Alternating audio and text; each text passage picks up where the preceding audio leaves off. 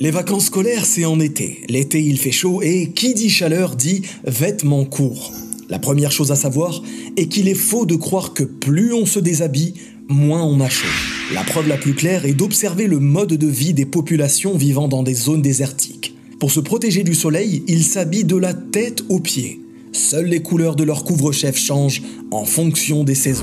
En été, ils utilisent des couleurs claires et en hiver, des couleurs sombres.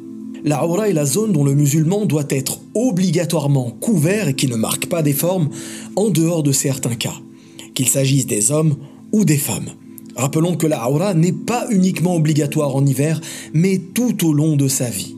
Allah subhanahu wa ta'ala nous informe dans la sourate Al-A'raf au verset 26 Ô enfants d'Adam, nous avons fait descendre sur vous un vêtement pour cacher vos nudités, ainsi que des parures. De nos jours, une multitude de vêtements amples et frais existent, tout en étant en conformité avec sa religion. Il est important de savoir que les autorités sanitaires de l'ensemble des pays du monde s'accordent à dire que l'exposition au soleil augmente considérablement le risque de cancer. Le cancer de la peau est par exemple beaucoup plus présent dans les pays où les gens s'habillent avec des vêtements plus courts. Autre chose, les piqûres d'insectes ou de plantes explosent en été. Et la raison est très simple. Se promener en laissant exposer ses jambes en forêt, en montagne, en ville ou en mer est tout simplement à proscrire. Voyez comment la sagesse de notre religion peut paraître contraignante alors qu'elle n'est en réalité que miséricorde. N'oubliez pas que votre peau, vos yeux et les membres de votre corps sont un dépôt dont le plus grand soin doit être apporté. L'ensemble de l'humanité aura à rendre des comptes sur ce dépôt. Lorsque l'on parle de vacances, on pense bien entendu à tout ce qui s'y passe comme piège.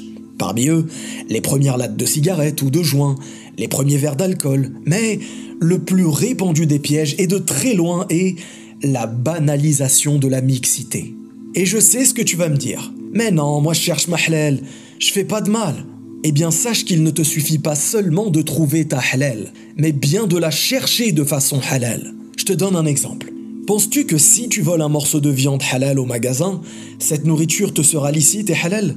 Non, car la façon dont tu te l'es procuré est illicite. Eh bien, pour le mariage, c'est la même chose. Si tu souhaites te marier réellement de façon halal, en ayant une intention sincère de satisfaire à Allah seul, il te faut aussi la rechercher de façon halal. Alors, renseigne-toi vite sur les moyens légiférés de rechercher son époux ou son épouse et hâte-toi à ce que tes actions soient sincères et conformes. Aujourd'hui, un mariage sur deux est voué au divorce. Les chiffres parlent d'eux-mêmes. Combien de personnes parmi ces divorces ont trouvé leur époux en boîte de nuit, en soirée, autour d'un verre Si ce n'est ceux dont Allah a facilité le repentir et a touché de sa miséricorde. Bien souvent, lors des vacances, en voyage, le voyageur raccourcit ses prières pendant un certain temps, selon les avis religieux existants permettant cela. Par exemple, le voyageur va regrouper les prières de Dhuhr et de l'Asr, puis regroupera Al-Maghrib et Al-Isha. Tout ceci s'il voyage à une certaine distance de son domicile pendant un certain temps. La personne est tout à fait en droit de raccourcir ses prières, mais bien souvent s'ensuit un délaissement des autres actes d'adoration, comme la lecture du Coran, les adhkar, les sadaqah, la visite aux malades, les cercles d'enseignement, etc. Alors, les vacanciers peuvent justement consacrer une partie de leur temps à cela. Toute l'année, le temps est précieux et nous sommes souvent pris par le travail ou par les cours. Et maintenant que le temps est à 100% disponible, les adorations sont abandonnées. Mon conseil, fais-toi un planning et consacre un minimum de temps à ta religion, à la lecture du Coran ou à la recherche de la science par exemple, même s'il ne s'agit que de 30 minutes par jour. Enfin, je ne vais pas rentrer dans les détails des pays où les voyages pour des vacances peuvent être dangereux pour la foi du musulman, mais retiens une chose.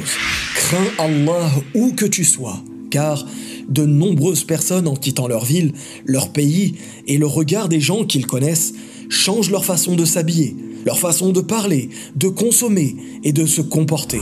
La religion est-elle faite pour plaire aux gens, aux voisins, au quartier? Non.